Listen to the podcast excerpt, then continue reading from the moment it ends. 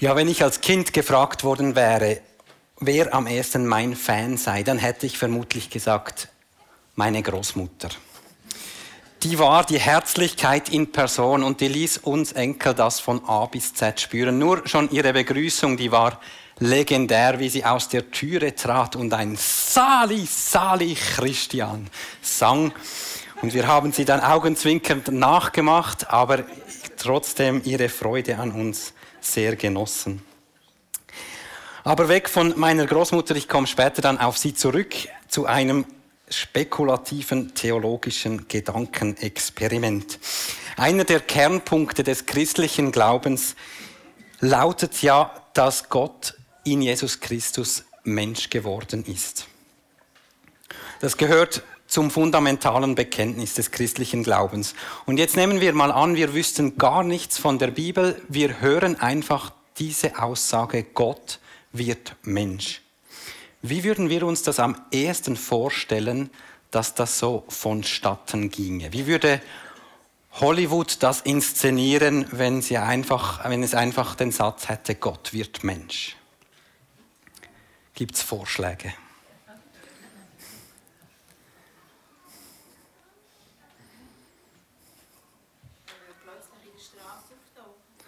Plötzlich da aus, in einer, auf einer Straße, ja. Superman. Superman, wie, wie kommt der? Von oben herab? Oder irgendwie ein, also Hollywood hätte, sie würde sicher die ganze ähm, Pyro, pyrotechnische, äh, wie soll ich sagen, alle pyrotechnischen Register ziehen, ein grelles Licht, ähm, Nebel und Partikel, die sich da plötzlich langsam zusammensetzen und irgendwann steht ein Mensch da. Und jetzt merken wir, Gott ist Mensch geworden. So würde ich mir das wahrscheinlich vorstellen. Wir wissen von der Bibel, Gott hat einen anderen Weg gewählt.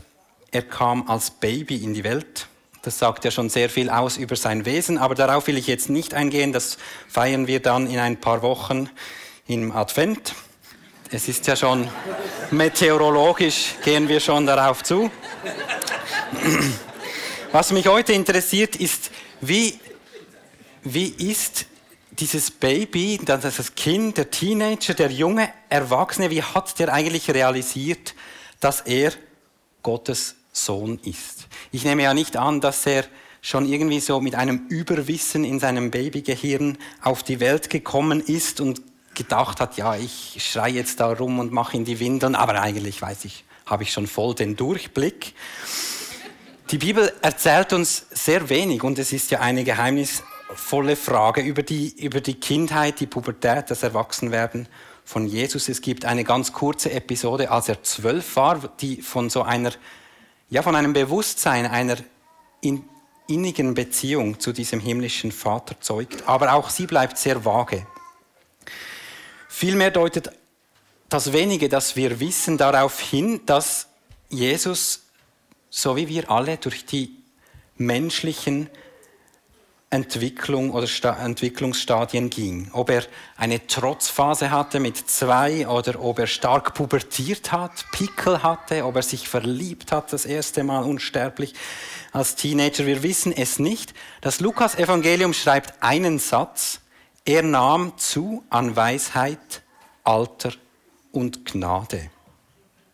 Und das ist ja schon zumindest ein Hinweis, dass bei Jesus etwas wachsen musste, gewachsen ist auch. Und dass in diesem Wachsen wohl er auch mit der Frage gerungen hat, wer bin ich eigentlich? In den Evangelien wird dann von einem Schlüsselmoment erzählt, den viele Bibelforscher für eine Art Initialzündung für das Selbstbewusstsein von Jesus halten, nämlich seine Taufe. Er lässt sich taufen, schon das ist ja eigentlich eher erstaunlich. Übrigens, in ein paar Wochen findet hier auch eine Taufe statt. Wer sich das überlegt, meldet euch doch bei Stufi. Und dann heißt es aber bei der Taufe von Jesus, als er getauft war, da öffnete sich der Himmel und der Heilige Geist kam in sichtbarer Gestalt wie eine Taube auf ihn herab. Und aus dem Himmel sprach eine Stimme, du bist mein geliebter Sohn, an dir habe ich Freude. Ich finde das einen wunderschönen Satz, du bist mein geliebter Sohn, mein geliebtes Kind, an dir habe ich Freude. Ich weiß nicht, wer das von seinen Eltern zu hören oder zu spüren bekommen hat. Es ist ein riesiges Privileg, wenn das der Fall ist. Du bist meine geliebte Tochter, du bist mein geliebter Sohn, an dir habe ich Freude. Ich glaube, das ist das wertvollste Erbe, das wir von unseren Eltern überhaupt erhalten können. Und ich zähle mich hier auch mit zu den Privilegierten.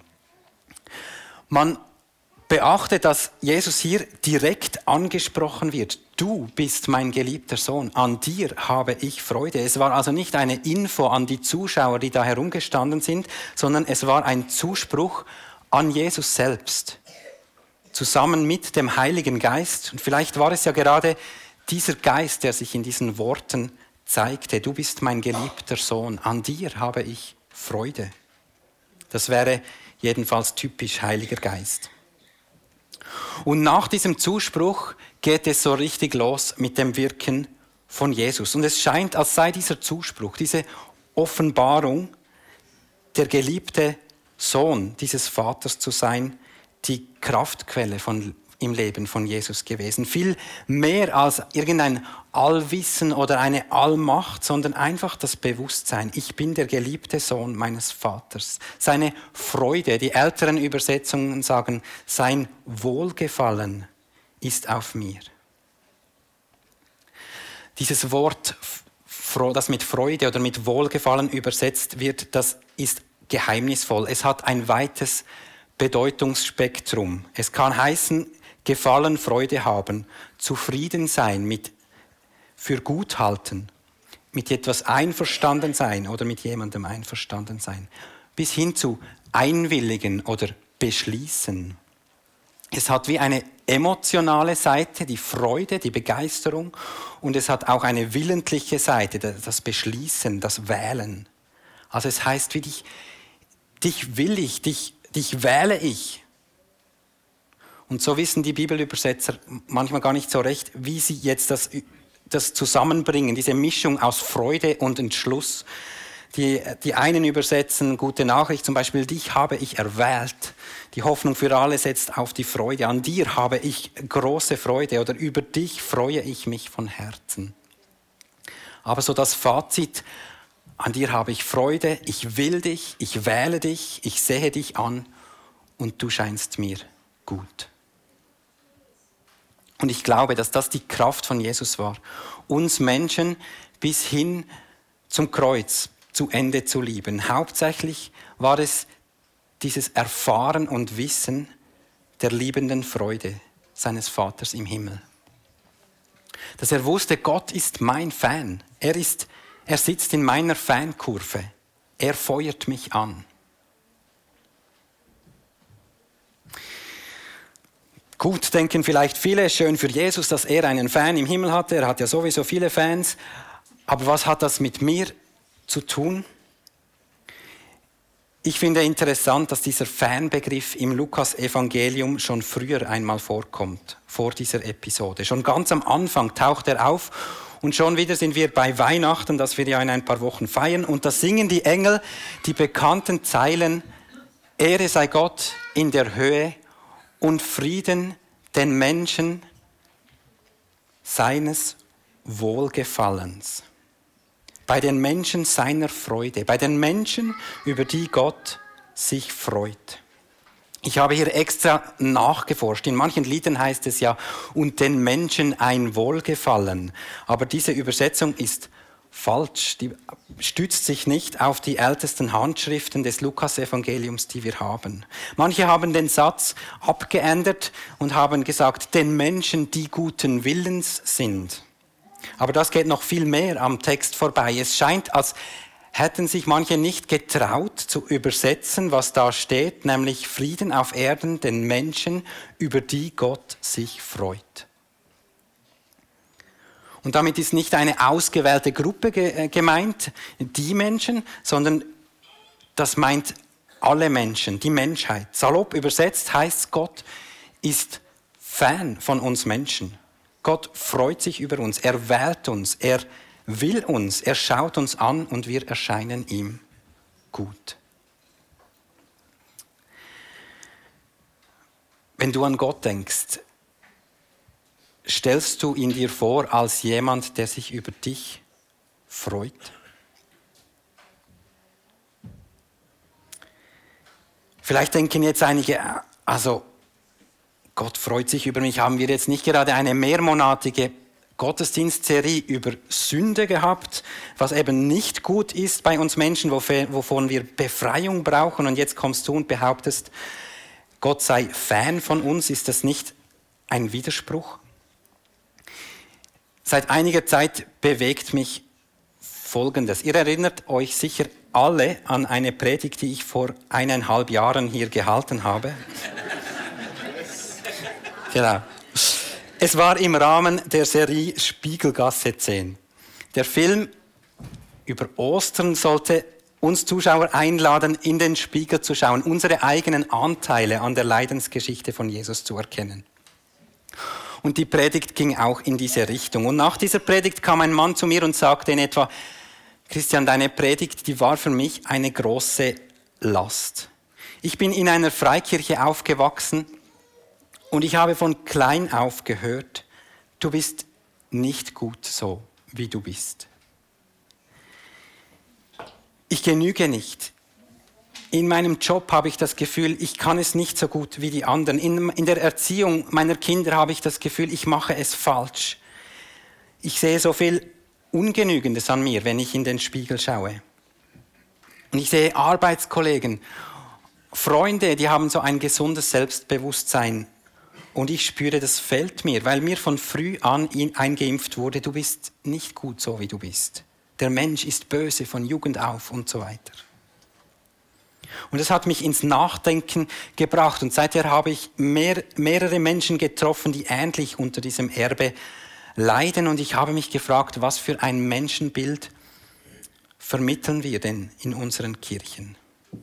Und es ist ja nicht so, dass diese Menschen einfach ein zorniges, strafendes Bild von einem Polizisten Gott haben. Nein, es ist subtiler. Sie haben die Botschaft, dass Gott sie liebt, durchaus gehört.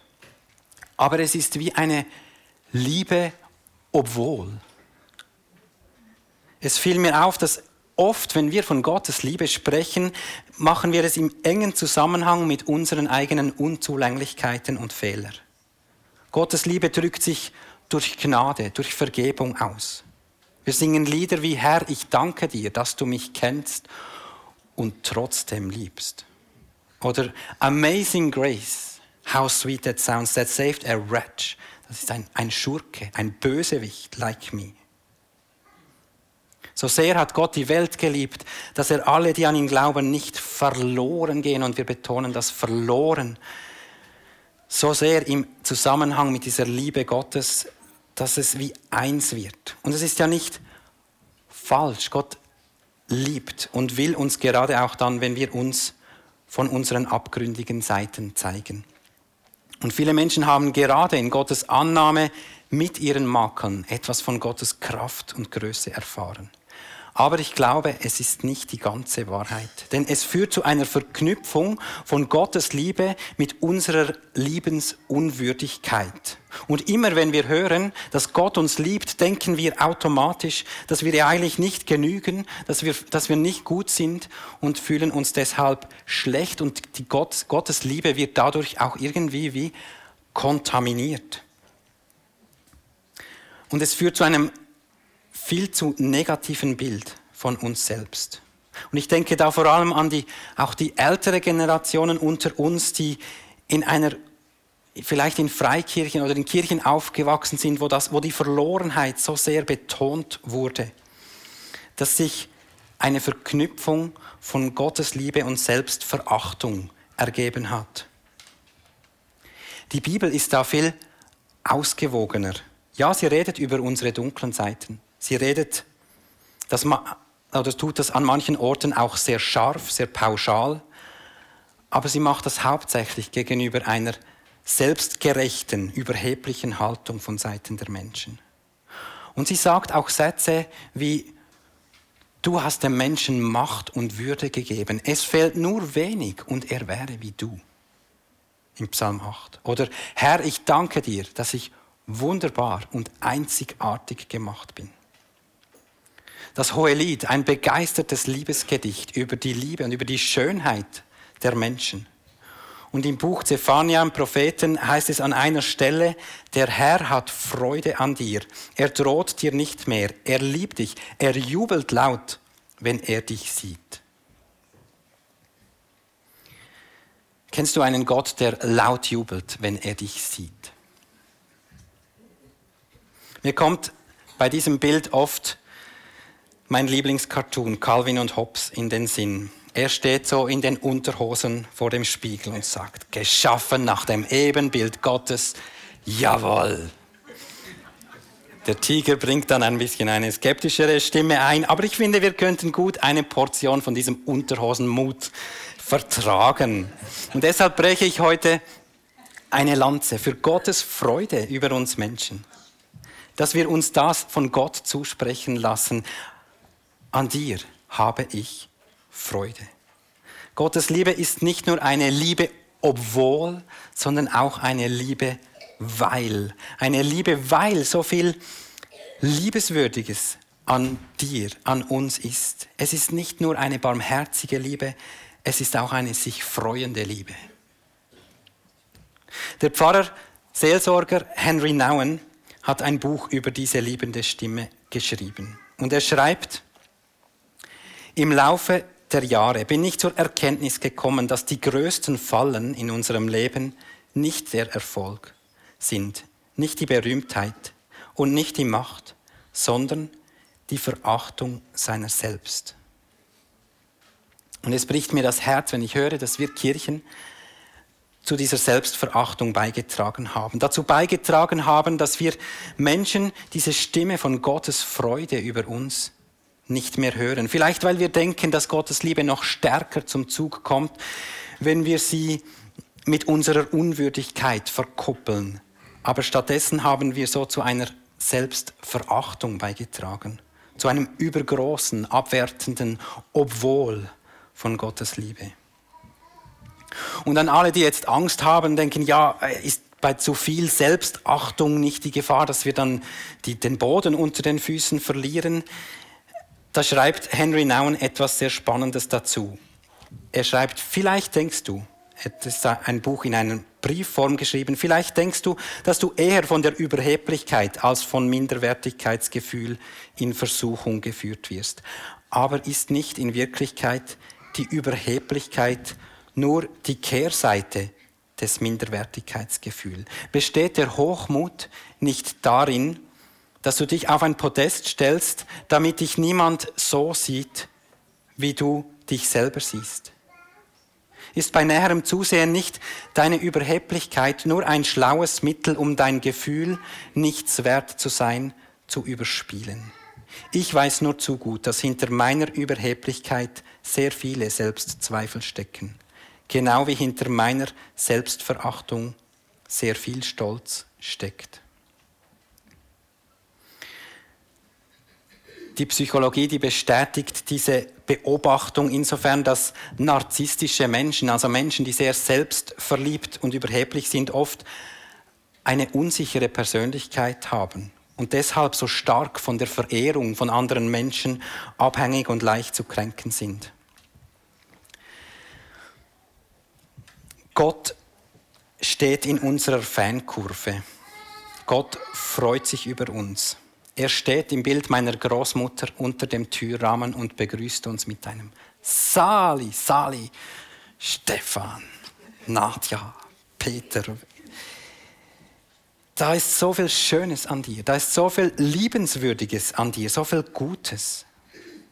Und ich glaube, wer sich von Gott so ansehen lässt, der wird mit der Zeit auch anfangen, seine Mitmenschen so anzusehen. Und dass wir einander den Klang dieser Stimme zutragen, dass wir einander begegnen mit der Haltung geschaffen nach dem Ebenbild Gottes. Jawohl. Wir müssen ja nicht in Unterhosen voreinander hinstehen für das. Ich bin überzeugt, wer sich von Gottes freudigem Blick befähnt weiß, der wird auch frei, seine Schwächen, seine Unzulänglichkeiten, seine Gefangenheiten ehrlich in den Blick zu nehmen und sich damit an diesen liebenden Vater im Himmel zu wenden. Wir werden jetzt das Abendmahl feiern. Und das Abendmahl ist ja auch so etwas, das in manchen Kirchenkulturen so dieses Gott liebt mich obwohl fördert. Es ist für einige verknüpft mit der eigenen Unwürd Unwürdigkeit, mit der Vergebung für unsere Sünden. Und ja, die brauchen wir. Aber wir erhalten sie nicht, weil wir nicht liebenswürdig sind und Gott uns trotzdem liebt, sondern wir erhalten sie, weil Gott uns als liebenswürdig erachtet und uns deshalb vergibt. Weil er sagt, an denen habe ich Freude, die will ich, die habe ich erwählt, denen gilt meine ganze Liebe und deshalb bin ich auch bereit, alles für sie zu geben. Vor diesem Mal hat Jesus zu seinen Jüngern gesagt, obwohl ihr unwürdig und sündig seid, muss ich jetzt noch das Abendmahl mit euch feiern. So stellen wir es uns manchmal vor. Ja, jetzt mache ich das noch für euch. Aber er sagt, habt ihr das schon mal bewusst gelesen? Ich habe mich sehr danach gesehnt, dieses Passamal mit euch zu feiern. Da war eine Sehnsucht, eine Vorfreude von Jesus, dieses Mal mit seinen Freunden zu feiern mit seinen Freunden, die ihn ja gewiss manchmal genervt, manchmal enttäuscht haben, hatten, die, die ihn auch im Stich lassen würden, wenn es hart auf hart kommt, aber die in allem seine Freunde waren, an denen er sich freute, mit denen er gerne zusammen war und er deshalb eine Sehnsucht hatte, mit denen nochmals hinzusitzen und zu essen und zu trinken. Ich lade euch ein, dieser Einladung eines Gottes, der sich danach sehnt, mit uns zusammen zu sein, weil er sich über uns freut.